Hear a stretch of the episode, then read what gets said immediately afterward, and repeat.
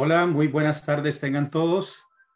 Gracias por acompañarme, eh, su servidor Sadrach Mesa, eh, profesor de Teología y Biblia del Seminario CEPA.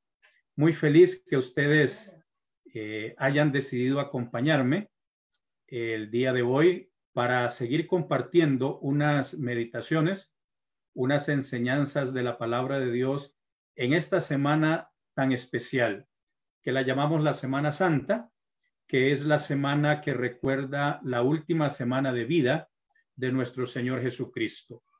Y el día de ayer empezamos una, una serie que la estamos llamando palabras, siete palabras dirigidas a Cristo o dirigidas a la cruz de Cristo.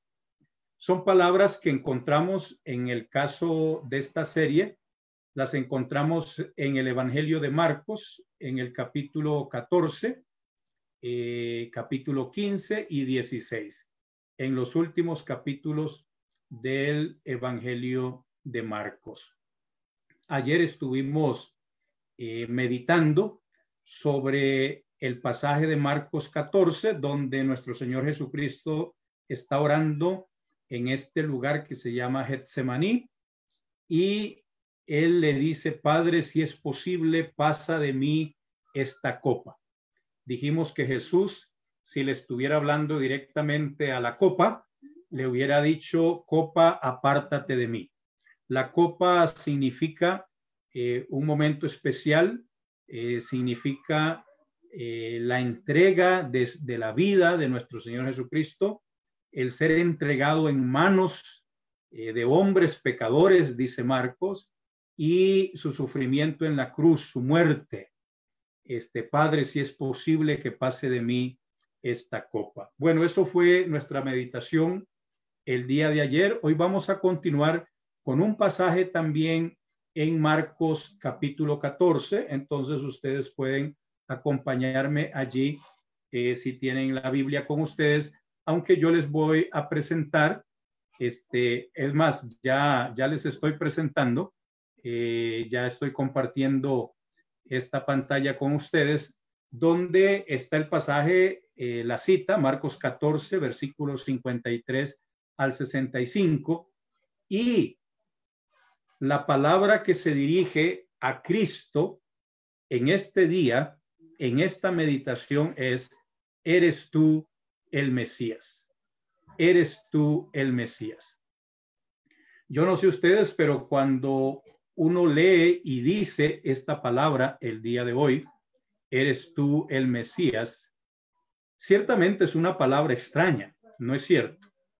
Eh, Mesías no es una palabra de uso cotidiano y yo sé que algunos de nosotros creyentes estamos eh, algo entrenados con esta palabra, pero la verdad es que es una palabra extraña y debe ser así porque la palabra Mesías es una palabra que viene del hebreo.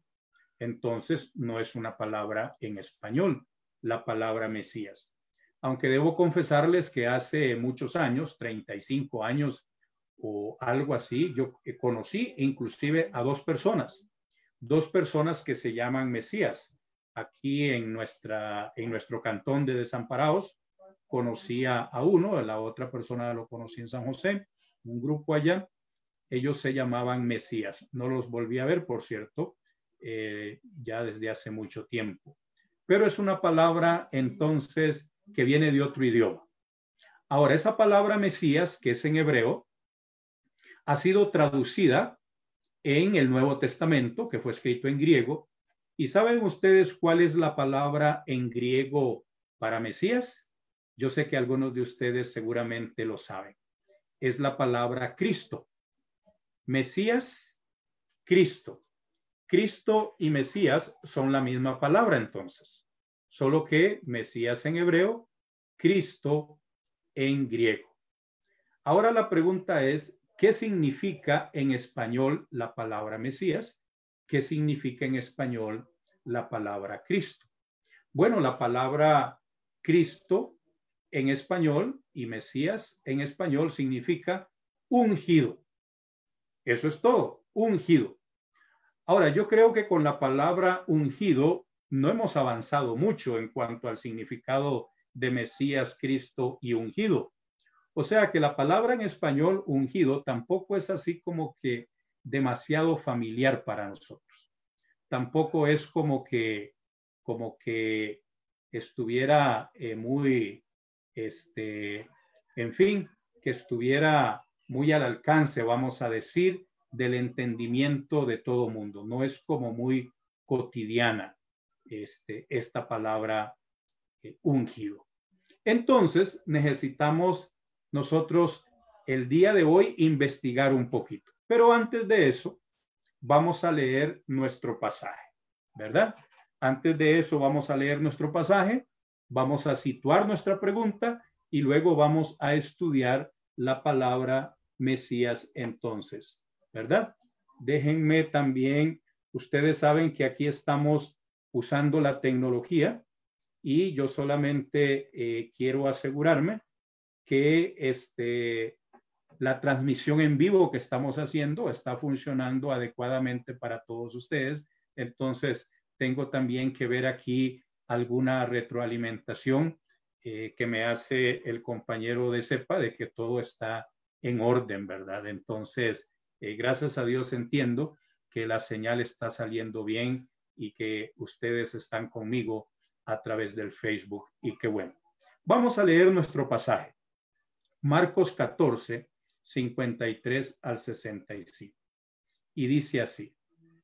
Llevaron a Jesús ante el sumo sacerdote y se reunieron también todos los jefes de los sacerdotes, los ancianos y los maestros de la ley.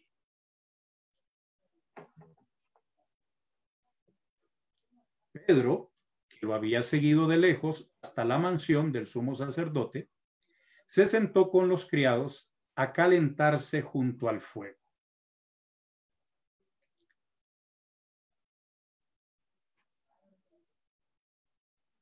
Los jefes de los sacerdotes y el pleno del Consejo Supremo andaban buscando un testimonio contra Jesús para condenarlo a muerte, pero no lo encontraban porque aunque muchos testificaban falsamente contra él, sus testimonios no concordaban.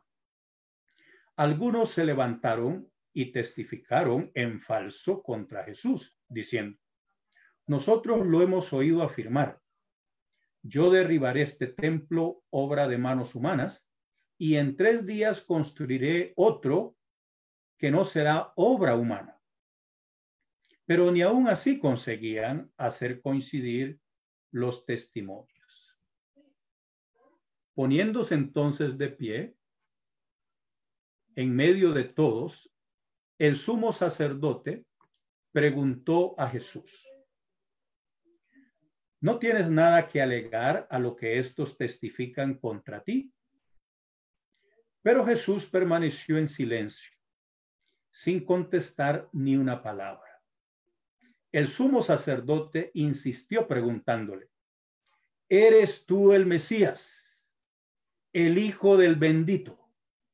Jesús respondió, sí, lo soy. Y ustedes verán al Hijo del Hombre sentado junto al Todopoderoso y que viene entre las nubes del cielo. Al oír esto, el sumo sacerdote se rasgó las vestiduras y exclamó, ¿para qué necesitamos más testimonios? Algunos se pusieron a escupirlo y tapándole la cara lo golpeaban y le decían, a ver si adivinas. Y también los criados le daban bofetadas. Ese es nuestro pasaje para el día de hoy. Y aquí es donde encontramos la pregunta. ¿Quién hace la pregunta? La pregunta la hace el sumo sacerdote. La pregunta dice, ¿eres tú el Mesías? ¿Eres tú el Mesías, el Hijo del bendito? ¿Eres tú el Mesías? ¿Qué quiere decir esa pregunta? ¿Eres tú el Mesías? Ojo, vean la respuesta de Jesús. Sí, lo soy. Sí, lo soy. ¿eres tú el Mesías? Sí, lo soy. Aquí estamos, hermanos, ante algo muy importante que tiene que ver con el fundamento y la fuente, fundamento, base y fuente de lo que nosotros llamamos el cristianismo. La palabra, eh, la pregunta más bien, ¿eres tú el Mesías? Probablemente no es una pregunta que a nosotros se nos ocurriría. A usted y a mí no se nos ocurre preguntarle a Jesús, ¿eres tú el Mesías? Tal vez a nosotros se nos ocurriría preguntar, Jesús, ¿fuiste tú un, personaje histórico? Me parece que alguna gente está interesada el día de hoy en saber si Jesús realmente existió, si Jesús realmente fue un personaje de la historia humana o si todo esto es mera ficción. Me parece que algunos estarían interesados en esa pregunta. Otras preguntas que podrían hacer las personas el día de hoy es, Jesús, ¿eres tú el Hijo de Dios? ¿Eres hijo de Dios? ¿Eres solo hijo de Dios o eres un hombre humano nada más? ¿Eres un ser humano o eres un ser divino? Es probable que algunos estuvieran interesados en hacer esa pregunta el día de hoy. Pero la pregunta, Jesús, ¿eres tú el Mesías? No es como una pregunta que nosotros hagamos el día de hoy. Y ya les expliqué por qué. Primero, pues porque Mesías viene de otro idioma, Cristo viene de otro idioma, ungido, que es nuestra palabra en español, no dice nada tampoco. Entonces, cuando vemos la pregunta aquí, ¿eres tú el Mesías? Debemos preguntarnos a nosotros mismos, ¿qué relevancia tiene esta pregunta? ¿Qué sentido tiene esta pregunta? ¿A quién le importa esta pregunta? ¿A quién le importa la respuesta? ¿Qué tan relevante es la pregunta y la respuesta para la fe cristiana en el siglo XXI? Y aquí es donde entra en juego lo que les mencionaba hace un momento, la base, el fundamento de la fe cristiana.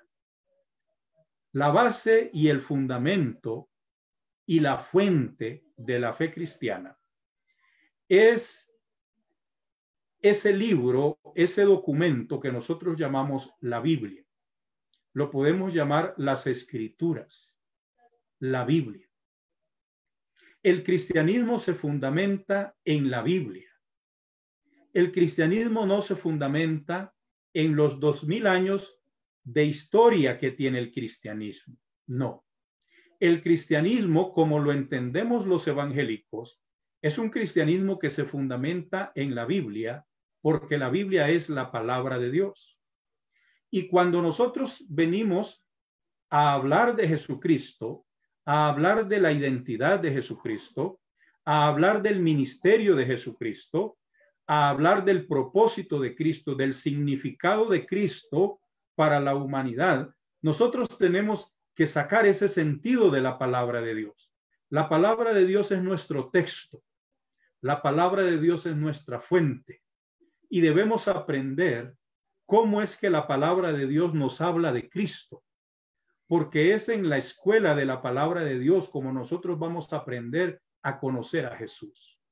Resulta que la palabra Mesías y la palabra Cristo es la palabra clave.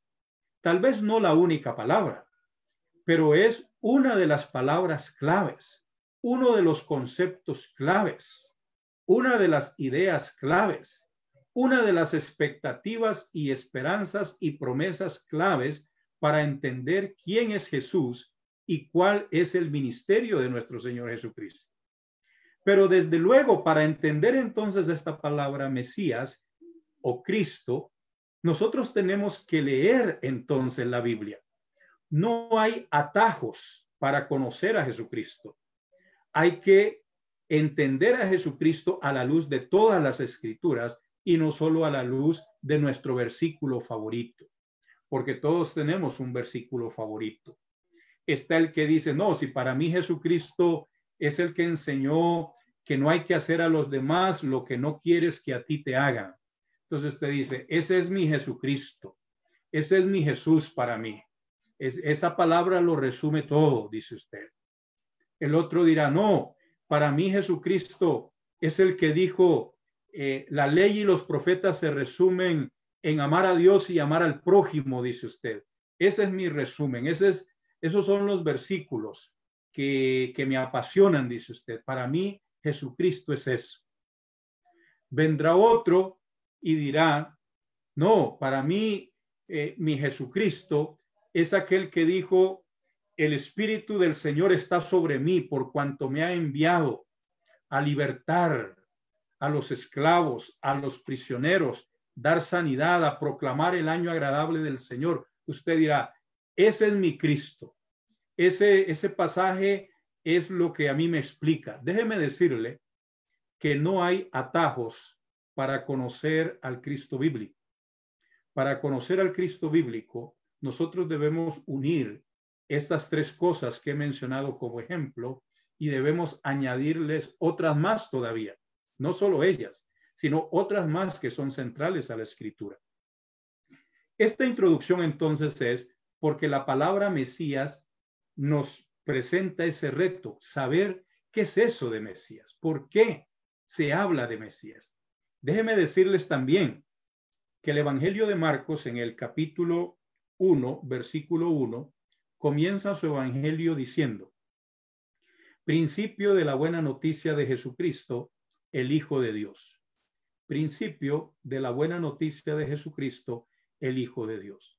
Para, ese es el primer versículo de Marcos, es la primera línea del Evangelio de Marcos y por lo tanto es el título del Evangelio de Marcos. Principio de la buena noticia de Jesucristo, el Hijo de Dios. Noten que el autor llama a Jesucristo la buena noticia. ¿Eres tú el Mesías? Sí, lo soy. Esa es una buena noticia. Saber que Jesús es el Mesías es una buena noticia. Saber que Jesús es el Cristo es una buena noticia. Saber que Jesús es el ungido es una buena noticia. Pero, ¿qué es ungido y por qué es una buena noticia? Bueno, nada más déjenme recordar algo que ya seguramente muchos de ustedes saben. La palabra ungido se refiere a derramar sobre una persona aceite. Entonces, ungido es embarrar de aceite a una persona. La pregunta es, ¿de qué cultura, de qué experiencia, de qué contexto nace eso, que es una práctica, que es un ritual y que es un símbolo? Bueno, nace de la cultura de Israel, nace de la historia del pueblo de Israel, que está en el Antiguo Testamento, desde luego. Israel como pueblo nace de Abraham. ¿Y qué lugar ocupaba esto de derramar aceite en la cabeza de una persona? ¿Para qué se ungía personas? Bueno, en la historia de Israel, el, el sacerdote, el sumo sacerdote, era ungido con aceite. Luego, cuando Israel pidió rey y ellos comenzaron a tener reyes, el primero fue Saúl, entonces también se ungía al futuro rey. Entonces ustedes ven que ungir es como una ceremonia de iniciación, pero es como una ceremonia que declara de manera pública, esta persona ha sido escogida para una función. Esta persona ha sido escogida con un propósito. Esta persona tiene una tarea que cumplir. Ahora, la historia de Israel, eh, la historia bíblica de Israel, es una historia completamente religiosa. Israel existe como milagro de Dios. Abraham es el padre de Israel, pero Abraham no podía tener hijos. Por lo tanto, Dios milagrosamente y de manera sobrenatural le da un hijo a Abraham y a Sara, por lo tanto, Abraham, sus descendientes y el pueblo que se forma de la descendencia de Abraham es un pueblo que es fruto de un milagro de Dios. O sea, son hijos de Dios en realidad. Son hijos de Dios de una manera sobrenatural porque no pueden ser hijos naturales. no pueden ser hijos físicos y biológicos por cuanto Abraham y Sara no podían tener hijos, Sara era estéril, Sara era mayor de edad y ahí no había nada más que aridez, esterilidad. Entonces, Dios tiene que obrar milagrosamente. Entonces, en ese contexto de Israel, obviamente la palabra ungido es, al ser una historia religiosa la de Israel, desde el punto de vista bíblico, desde luego, este, estoy hablando de la narración bíblica y su hilo conductor, desde ese punto de vista, es que es Dios quien escoge quién va a ser el sumo sacerdote. Por eso Dios dijo, los sacerdotes van a ser Aarón y su familia. Dios escogió a quienes iban a ser los sacerdotes en Israel. Entonces Aarón es ungido como sumo sacerdote. Cuando Dios acepta que Israel tenga reyes, entonces es Dios quien va a escoger quién va a ser el rey de Israel. Entonces Dios le dice a Samuel, Samuel ve y unge a Esaú. Este, perdón, Esaú, no, Saúl, ya me estoy confundiendo los nombres, unge a Saúl como primer rey de Israel. Y luego unge a David como segundo rey de Israel. Y es ungir, derramar aceite sobre su cabeza. Entonces, el ungir tiene un sentido religioso. Es Dios quien está escogiendo a la persona para una función, para un ministerio, para un propósito dentro de los propósitos de Dios. Entonces, eso es lo que se desarrolla y eso es lo que da a luz la palabra ungir.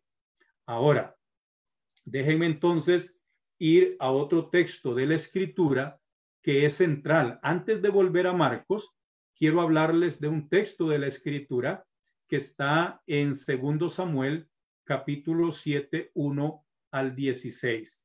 Por lo pronto, eh, voy a parar aquí de compartir la pantalla para que ustedes eh, me vean allí y eh, yo voy a leer para ustedes. Ustedes pueden buscar también segundo Samuel 7:1 al 16. Este ya es el único pasaje que voy a leer más del Antiguo Testamento y ya luego vamos a ir al Evangelio de Marcos para sacar nuestra enseñanza sobre el Mesías en cuanto a lo que el Evangelio de Marcos quiere decir allí, ¿verdad? Entonces dice, segundo Samuel 7:1 al 16. Una vez que David, vean que está hablando del rey David, David vivió unos mil años antes de Jesucristo, ¿verdad?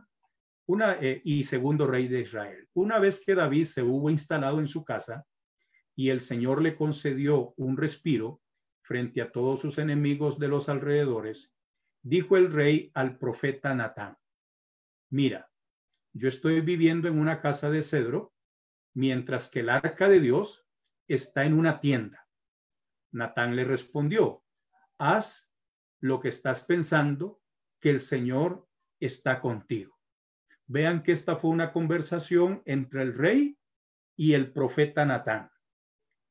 El profeta Natán le dice a David el rey, haz lo que tú piensas. Sin embargo, una cosa es lo que piensa David, otra cosa es lo que piensa Natán y otra cosa es lo que piensa Dios. Y vean ustedes lo que ocurre. Luego que Natán le dice, haz lo que estás pensando, que el Señor está contigo, pero aquella misma noche, Natán recibió este mensaje del Señor. Ve a decir a mi siervo David, esto dice el Señor. No serás tú quien me construya a mí una casa para vivir en ella. Yo, no, yo nunca he vivido en una casa desde el día en que saqué de Egipto a los israelitas hasta hoy, sino que he estado peregrinando de un sitio a otro en una tienda como morada. Claro, ustedes recuerdan que Dios había mandado a Moisés a construir una tienda y eh, la tienda estaba dividida en tres partes, había un lugar santísimo y allí se había puesto un arca eh, que Dios le había pedido a Moisés que construyera y en el arca eh, dos querubines que miraban hacia el centro y allí donde miraban, ese era el sitio que se llama de la propiciación y era el lugar donde estaba la presencia de Dios. Lugar santísimo, el arca. ¿Verdad? Entonces, durante toda la historia de Israel, esa era un arca, era un tabernáculo, era una tienda que se montaba, se desmontaba y se trasladaba conforme Israel se movía. Claro, ya cuando Israel, eh, a nivel de tener un rey, un reino y una organización política diferente, eso es lo que está pasando con David, entonces David dice, todos los demás pueblos tienen templos, ¿por qué no vamos nosotros también a tener un templo para Dios? Ese es más o menos el razonamiento de David. Pero Dios le dice, acuérdate que yo no he estado habitando en ningún templo hasta la fecha, ¿verdad? Sigue diciendo, y en todo el tiempo en que estuve viajando de un sitio a otro con los israelitas, nunca le hablé a ninguno de los jueces que gobernaban a Israel antes de los reyes, nunca le hablé a ninguno de los jueces que elegí para pastorear a mi pueblo Israel de construirme una casa de seda. Nunca he pedido una casa, dice Dios.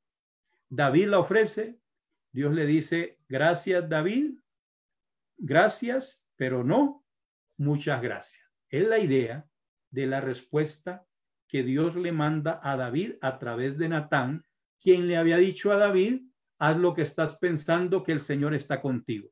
O sea, Natán está como contestando muy apresuradamente para no decir que está metiendo la pata, ¿verdad? Este, luego dice, ¿verdad? A nadie le he pedido de construirme una casa de cerdo. Te he acompañado por donde quiera que has ido. Te he librado de tus enemigos. Eso le dice Dios a David. Y pienso hacerte tan famoso como los más famosos de la tierra. Vean que Dios le dice a David, de Dios de su propia iniciativa, le dice a David, ¿verdad?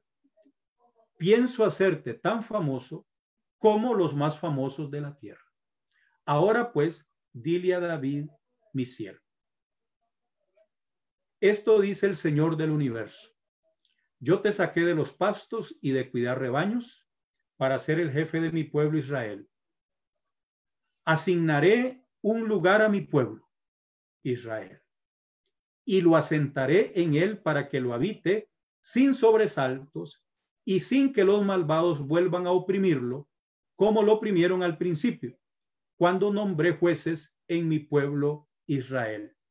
Vean que la primera palabra que Dios le da a David es una palabra para el pueblo, para mi pueblo Israel. Yo te puse por rey de mi pueblo Israel y yo te digo, David, que yo te digo que voy a darle un lugar a mi pueblo donde viva sin sobresalto o sea, donde viva en paz, y que no sea oprimido por gobernantes extranjeros, sino que mi pueblo tenga autonomía en relación a los demás pueblos, desde luego. Es la idea, o sea, que viva en paz. ¿Verdad? Entonces, lo primero que Dios le dice a David es lo que, lo que Dios quiere hacer con su pueblo. Asignaré un lugar a mi pueblo, dice. Y continúa diciendo, además, te he hecho vivir en paz con todos tus enemigos. Pues bien, ahora el Señor te anuncia que te fundará una dinastía. Dios le dice a David que le va a fundar una dinastía. David no sabe nada de eso antes. Esta es una idea nueva de Dios que Dios dice y la comunica a David. David, yo te puse como rey, pero te voy a decir algo, David. Voy a hacer que de tu casa, que de tu familia, vengan todos los reyes de Israel, porque voy a fundarte una dinastía. Cuando tu vida se acabe y descanses con tus antepasados, mantendré a tu descendencia a un vástago salido de tus entrañas y consolidaré su reino. O sea, un hijo, un descendiente de David, Dios le va a consolidar el reino. Él construirá una casa en mi honor y yo consolidaré para siempre su trono real. O sea, pareciera que está hablando, nosotros conocemos la historia bíblica, pareciera que está hablando de Salomón, porque Salomón es un hijo de David y Salomón en la historia bíblica va a construir el templo. Entonces, parece obvio que está hablando de Salomón en cuanto a te fundaría una dinastía. Eh, y sigue diciendo, él construirá una casa en mi honor y yo consolidaré para siempre su trono real. Ya allí tenemos un problemita si es que no lo teníamos antes con el tipo de palabras que usa Dios al hablarle a David. Primero, le quiere hablar de una dinastía, o sea, David y su hijo no son una dinastía todavía. Están hablando de fundarle una casa, o sea, que van a reinar por siempre. Entonces, ya da la idea que está pensando no solo en su próximo hijo, sino en todos los descendientes posteriores. Consolidaré su reino. Ahora, en la historia bíblica, desde luego, sabemos qué pasó con Salomón, pero luego dice, él construirá una casa en mi honor, efectivamente, hay un templo que Salomón construye, pero dice, yo consolidaré para siempre su trono real. Yo seré su padre y él será mi hijo. Aquí como que hay una, luz especial. Y si se porta mal, yo lo corregiré con mano dura, según la costumbre humana, pero no le retiraré mi fidelidad, como se la retiré a Saúl, a quien rechacé en beneficio tuyo. Déjenme decirles que todo esto se aplica a Salomón. La pregunta es si además de Salomón Dios tiene algo en mente aquí. Y vean cómo termina la última frase que nos aclara completamente que Dios tiene algo más en mente, desde luego. Tu casa y tu reino se mantendrán permanentemente ante mí y tu trono quedará consolidado para siempre. ¿Lo ven? Obviamente estas palabras rebasan la historia bíblica de Salomón. Estas palabras van más allá de él. Y así lo leyó Israel, así lo entendió Israel. Porque es a partir de pasajes como este, y hay más, pero yo no quiero alargar esta búsqueda en el Antiguo Testamento, es a partir de pasajes como este que nace en la historia de Israel y está, y está atestiguado en la literatura bíblica y también está atestiguado en la literatura extra bíblica es de pasajes como este donde nace lo que se llama la esperanza mesiánica. La esperanza mesiánica es que el pueblo de Israel, viendo su experiencia política, social y religiosa, económica, social, religiosa, Israel viendo su historia, lee pasajes como estos y dicen, pero ¿dónde está el cumplimiento de esta palabra del Señor? Porque lo que hemos tenido más bien es lo contrario. Entonces en Israel se desarrolla una esperanza por un Mesías, o sea, por un ungido, por alguien a quien Dios designe para que venga a qué? A darnos el cumplimiento de todas las promesas que Dios nos ha hecho. Eso es lo que se llama la esperanza mesiánica. Y ahora sí, entonces, vayamos al Evangelio de Marcos para ya ir cayendo a nuestro pasaje y a la pregunta, ¿eres tú el Mesías? ¿Eres tú el Mesías? Yo soy, dice Jesús, yo soy el Mesías. Marcos 8, 27 al 29 dice de la siguiente manera, Jesús y sus discípulos se fueron a las aldeas de Cesarea de Filipo. Por el camino les preguntó, ¿quién dice la gente que soy yo? Ellos contestaron, unos dicen que eres Juan el Bautista, otros que Elías y otros que alguno de los profetas. Noten qué interesante que en la en el imaginario eh, religioso y cultural de los judíos en el siglo primero, ellos pueden ubicar a un personaje como Jesús y decir, ¿quién es este Jesús? Puede ser Elías, puede ser Juan el Bautista, puede ser alguno de los profetas.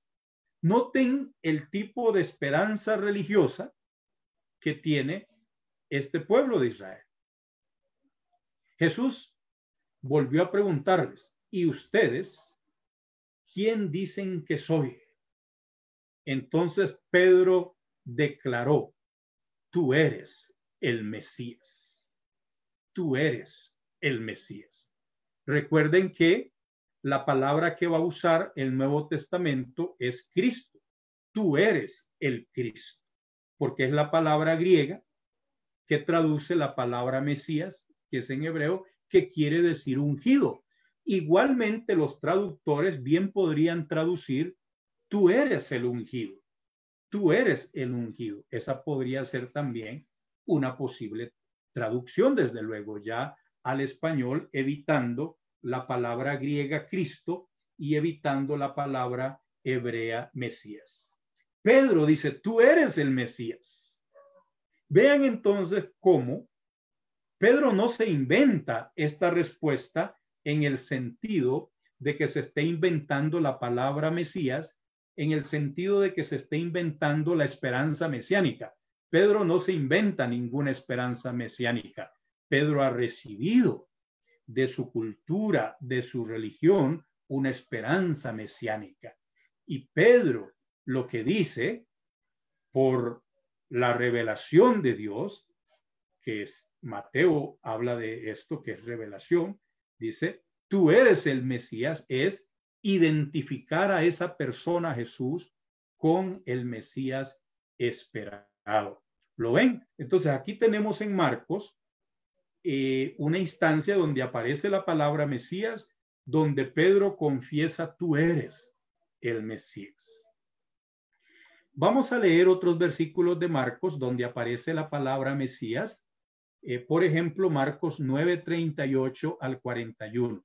Son pocas las veces en que aparece la palabra Mesías en Marcos, varias veces, pero es bien interesante cada pasaje. Entonces veamos este el de Marcos 9, 38 al 41.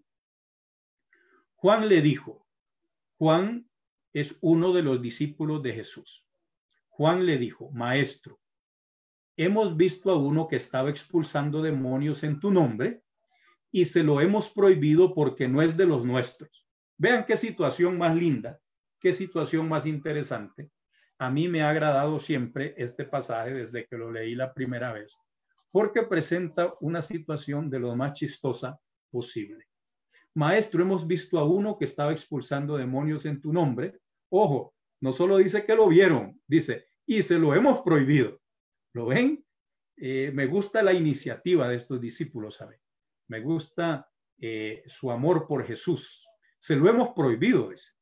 Me gusta la simpleza de estos discípulos porque no es de los nuestros, por eso se lo prohibimos, porque no es de los nuestros. Jesús contestó, no se lo prohíban, porque nadie puede hacer milagros en mi nombre y al mismo tiempo hablar mal de mí. El que no está contra nosotros está en nuestro favor. Y el que le dé y el que les dé a ustedes a beber un vaso de agua porque son del Mesías, les aseguro que no quedará sin recompensa. Ahora, el pasaje es lindo, pero yo lo estoy leyendo por la última frase en realidad.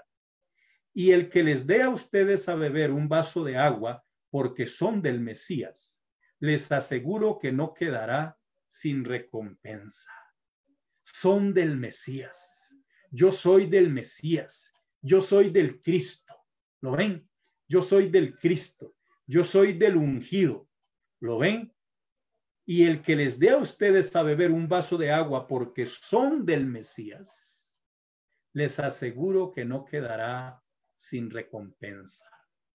Yo espero que nosotros a partir de la meditación de hoy podamos incorporar la palabra Mesías en nuestro vocabulario cristiano, la palabra Cristo en nuestro vocabulario eh, cristiano, la palabra ungido en nuestro vocabulario cristiano con el sentido bíblico, desde luego. Eso era Marcos 9, 38 al 41. Ahora voy a leer Marcos 12, 35 al 37. Dice, Jesús estaba enseñando en el templo e interpelaba a sus oyentes diciendo, ¿cómo es que los maestros de la ley dicen que el Mesías es hijo de David? El propio David afirmó, inspirado por el Espíritu Santo, dijo el Señor a mi Señor, siéntate a mi derecha hasta que ponga a tus enemigos debajo de tus pies. Pues si el propio David llama Señor al Mesías, ¿cómo puede el Mesías ser hijo suyo?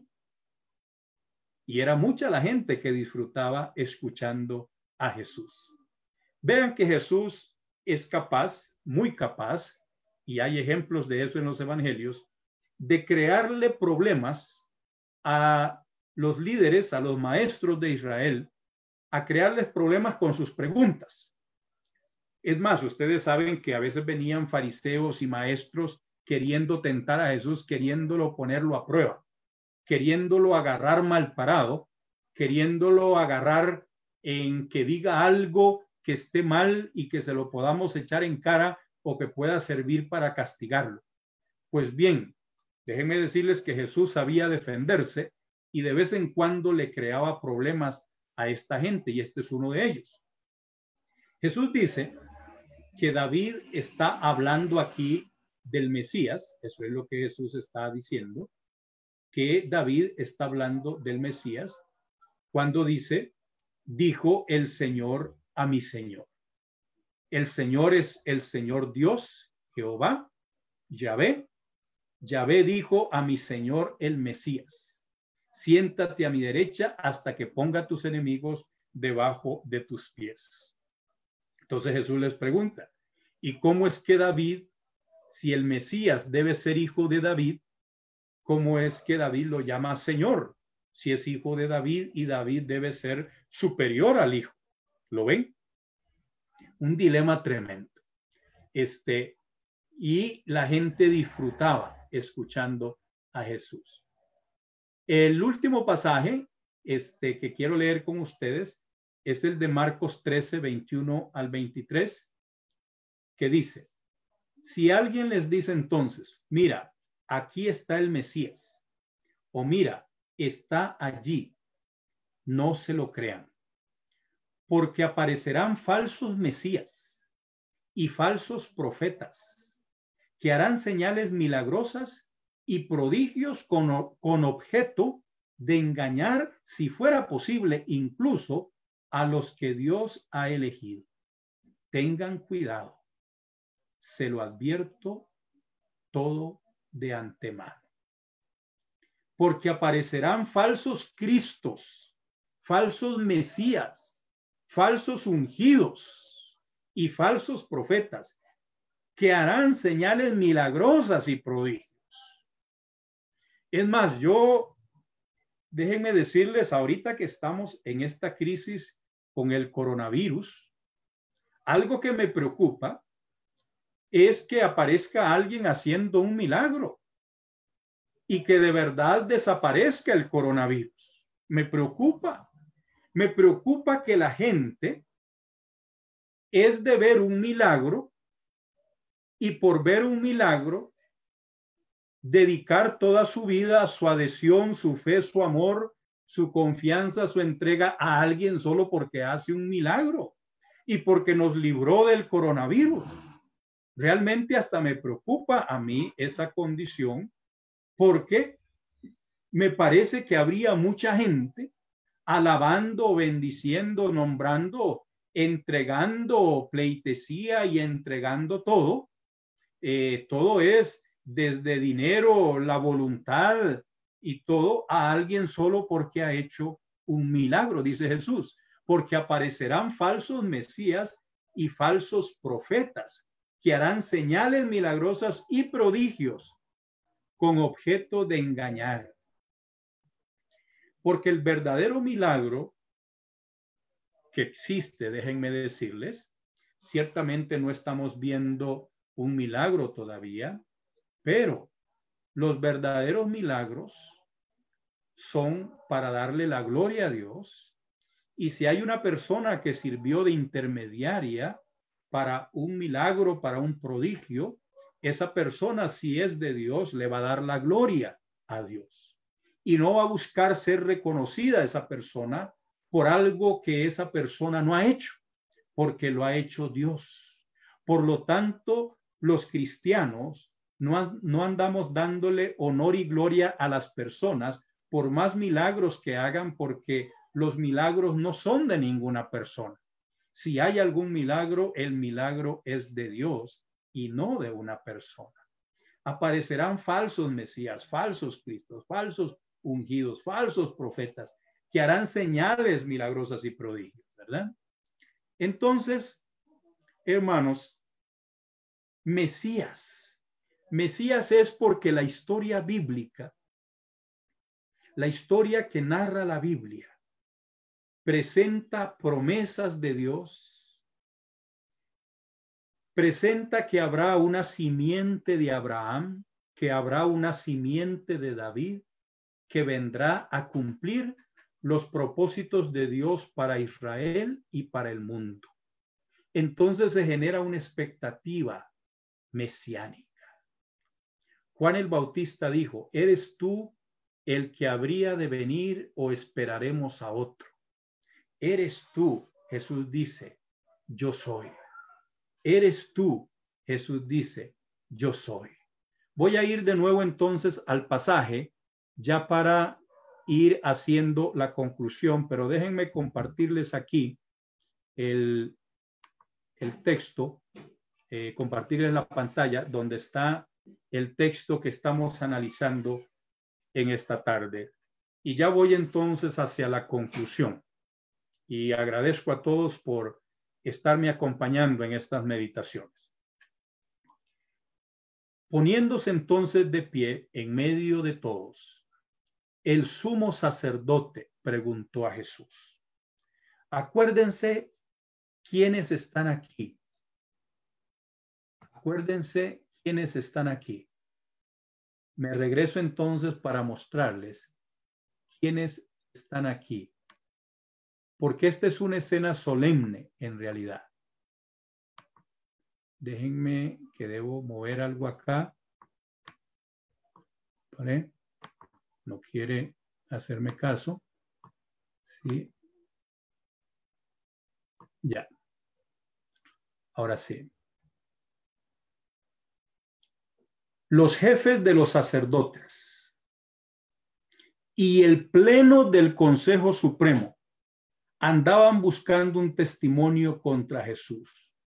Noten, jefes de los sacerdotes y el pleno del Consejo Supremo aquí tenemos, esto es como, como la Asamblea Legislativa, cuando llega el primero de mayo, el presidente a dar su eh, discurso, su informe anual a la Asamblea Legislativa. Obviamente a nosotros nos suena hablar de Asamblea Legislativa, el presidente, el Poder Judicial, nos suena desde luego a algo secular. Claro, eh, y lo es desde luego. Aquí es una combinación donde el principal aspecto es religioso, pero también si van a declarar que hay que matar a Jesús, no ven ustedes cómo está la ley aquí, la autoridad del poder judicial, no es solo un poder religioso, es un poder político también. Claro, Israel no tenía autonomía política en el siglo I. Desde luego, ellos estaban bajo los romanos, pero tenían cierta autonomía. Este, los romanos les habían dado cierta libertad para que administraran ciertas cosas. El punto que yo quiero hacer aquí es que noten que los jefes de los sacerdotes y el pleno del Consejo Supremo del pueblo judío está aquí reunido porque esta es una reunión oficial. En medio de esta reunión oficial, Poniéndose entonces de pie en medio de todos, el sumo sacerdote preguntó a Jesús, ¿no tienes nada que alegar a lo que estos testifican contra ti? Pero Jesús permaneció en silencio, sin contestar ni una palabra. El sumo sacerdote insistió preguntándole, ¿eres tú el Mesías, el Hijo del bendito? Jesús respondió, sí lo soy, sí lo soy. Y ustedes verán al Hijo del Hombre sentado junto al Todopoderoso y que viene entre las nubes del cielo. Vean qué riqueza de la identidad de Jesús, la que nos presenta este pasaje, porque le da a Jesús tres nombres. Le da a Jesús tres nombres. Eres tú el Mesías, ese es el primer nombre, eres tú el Mesías. El Hijo del bendito. Hijo del bendito es Hijo de Dios. Eres tú el Mesías, el Hijo de Dios. Porque bendito es solo para no decir la palabra Dios, o sea, Jehová, no decir Yahvé, eres tú el Hijo de Yahvé, el Hijo de Dios. Entonces es una manera como cuando se dice reino de Dios o reino de los cielos en lugar de reino de Dios, aquí en lugar de hijo de Dios se dice hijo del bendito. Entonces vean, Jesús es el Mesías, el hijo del bendito, el hijo de Dios. Y en la respuesta de Jesús, él dice, y ustedes verán al Hijo del Hombre sentado junto al Todopoderoso. El Hijo del Hombre, otro nombre para Jesús, que deberíamos investigar para captar la identidad de Jesús. Pero aquí hoy estamos meditando solo sobre el Mesías, el Hijo del bendito. Y Jesús no se arruga, Jesús aquí no se echa para atrás en ningún momento. Aquí Jesús dice, sí, lo soy. Yo soy. Es más, se sabe que el nombre de Dios revelado a Moisés allá en Éxodo 3:14, este es el nombre Jehová o el nombre Yahvé. Ustedes saben que eh, no es un nombre en realidad, sino que hay allí como un verbo y por eso se traduce como yo soy el que soy. Pero en griego, ese yo soy, entonces tiene su expresión, ¿verdad? Ego e mí, yo soy. Esa es la respuesta de Jesús y algunos ven entonces que cuando Jesús usa la respuesta, yo soy, es repitiendo el nombre que Jehová, que Dios reveló a Moisés allá en Éxodo 3, 14, 15, 16 está la historia. Todavía más fuerte. Pero concluyo entonces, ¿eres tú el Mesías? Jesús dice, yo soy. Pero ¿por qué es una buena noticia que Jesús sea el Mesías? Es una buena noticia porque la mala noticia sería que Jesús que va hacia la cruz y que muere como un malhechor, como un criminal ajusticiado por el imperio romano, acusado por los judíos, sería muy triste, sería una mala noticia que ese hombre que murió en una cruz no es el Mesías, no es el enviado de Dios, no es el esperado, no es el ungido de Dios. Pero Jesús dice, sí, yo soy el ungido yo soy y voy a la cruz. Yo soy y voy a la cruz. No es que yo soy y por eso no voy a la cruz. No es que yo soy y a pesar de que soy, voy a la cruz. No, yo soy el Mesías y por eso voy a la cruz, porque la cruz es el propósito central de Dios. La cruz es el propósito central de Dios. La cruz es el centro del propósito de Dios. Cuando Dios le dice a Abraham, Abraham, sal de tu tierra, deja tu parentela, vete a la tierra que yo te mostraré, te bendeciré, haré de ti una nación grande, bendeciré a los que te bendijeren, maldeciré a, lo que, a los que te eh, maldeciré a los que te maldijeren, bendeciré a los que te bendijeren, y en ti serán benditas todas las familias de la tierra. Cuando Dios le dijo eso a Abraham, estaba pensando en la cruz de Cristo. Por eso Dios lleva a Abraham y a Isaac para que Abraham sacrifique a Isaac, el hijo de Abraham. Obviamente Dios no permite que Abraham sacrifique, sacrifique a Isaac, pero está diciendo, Abraham, mira, es que tu descendencia va a ser ofrecida en sacrificio. El descendiente de Abraham, el ungido de Abraham, el ungido de David, va hacia la cruz. La cruz no es algo que se opone, más bien la cruz es el propósito inicial el propósito intermedio y el propósito final de Dios para Jesucristo. Jesús dice en el Evangelio de Marcos, yo no he venido a ser servido, yo he venido a servir y a dar mi vida en rescate por muchos. Jesús es el Mesías, pero es el Mesías siervo de Jehová, es el Mesías que da su vida en rescate por muchos es el ungido, es el escogido de Dios a través del servicio. Y este es el modelo también para el discípulo. Este es el modelo también para el que pertenece al ungido. Este es el modelo para el que pertenece al Mesías. Este es el modelo para el que pertenece a Cristo. El modelo de Mesías de Jesús es el modelo del seguidor del Mesías. Yo no he venido a ser servido, he venido a servir y a dar mi vida en rescate por muchos. ¿Eres tú el Mesías? Sí, dice Jesús. Yo soy el Mesías. No hay otro Mesías. Yo sé que aquí entramos en conflicto y en contradicción con el pueblo judío, con el judaísmo, porque ellos no reconocen a Jesús como el Mesías. Y sin embargo, Jesús es el Mesías de Israel y por lo tanto Jesús es el Mesías del mundo.